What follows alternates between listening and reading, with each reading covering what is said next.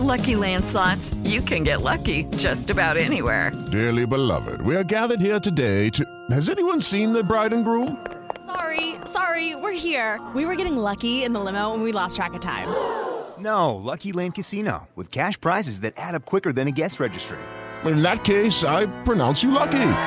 Play for free at LuckyLandSlots.com. Daily bonuses are waiting. No purchase necessary. Void were prohibited by law. 18 plus. Terms and conditions apply. See website for details.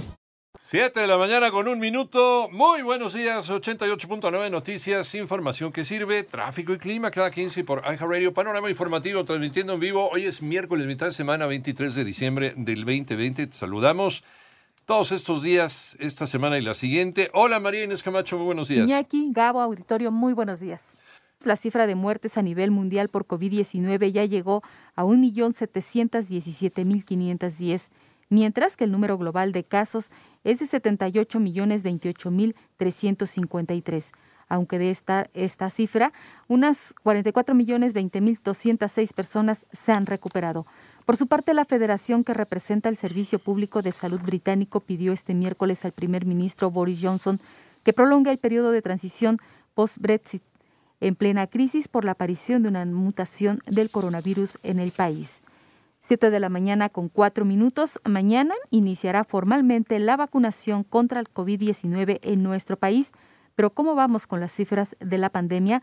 Mónica Barrera tiene los detalles. La Secretaría de Salud informó que ya se notificaron 1.338.426 casos confirmados de COVID en el país y 119.498 defunciones, pero este miércoles llegarán las primeras vacunas de Pfizer. Martes 23 de diciembre, efectivamente llega el primer embarque de vacunas de Pfizer BioNTech. Llegarán al Aeropuerto Internacional de la Ciudad de México. Se recibirá el paquete. Va a ser un operativo grande con el propósito demostrativo de la recepción. Estas eh, vacunas y serán resguardadas en una locación que no diré cuál es, precisamente por razones de seguridad, hasta su uso el jueves, el jueves 24. Así lo dijo Hugo López Gatel, subsecretario de Prevención y Promoción de la Salud, y aclaró el lugar mundial que ocupa México respecto a contagios de COVID-19. Con respecto a la escena internacional, sobre el lugar que ocupa México respecto a la incidencia, es decir, al número de casos por millón de habitantes o por 100 mil habitantes, y la mortalidad de la tabla de la Organización Mundial de la Salud, vemos una vez más que México se encuentra en el lugar número 101 para la incidencia y 17 para la mortalidad. En 889 Noticias, Mónica Barrera.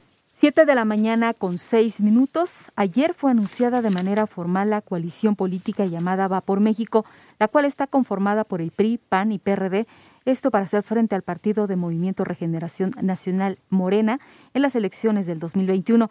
Por otra parte, la Secretaría de Relaciones Exteriores colabora en la demanda colectiva interpuesta ante una corte de Georgia para solicitar la revocación de la licencia profesional del ginecólogo Mahendra Amin por abuso y maltrato médico a mexicanas en el centro de detención en Irving, en aquel estado.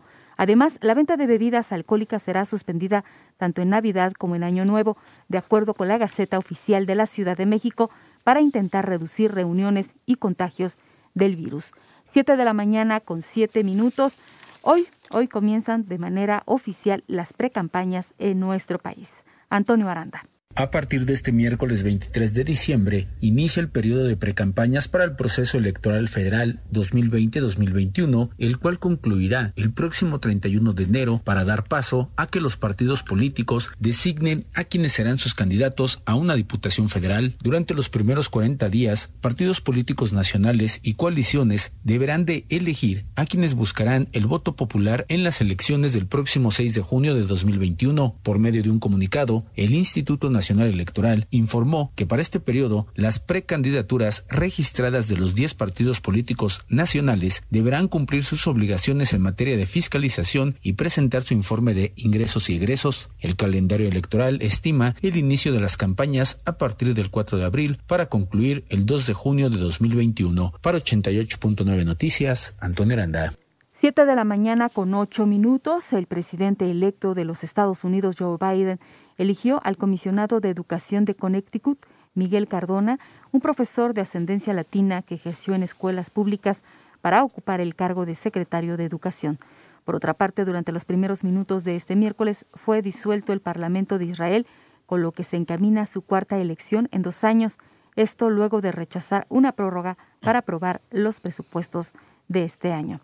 En tanto que Donald Trump otorgó indultos completos a 15 personas y conmutó total o parcialmente las condenas de otras cinco en una serie de perdones ante la víspera de Navidad.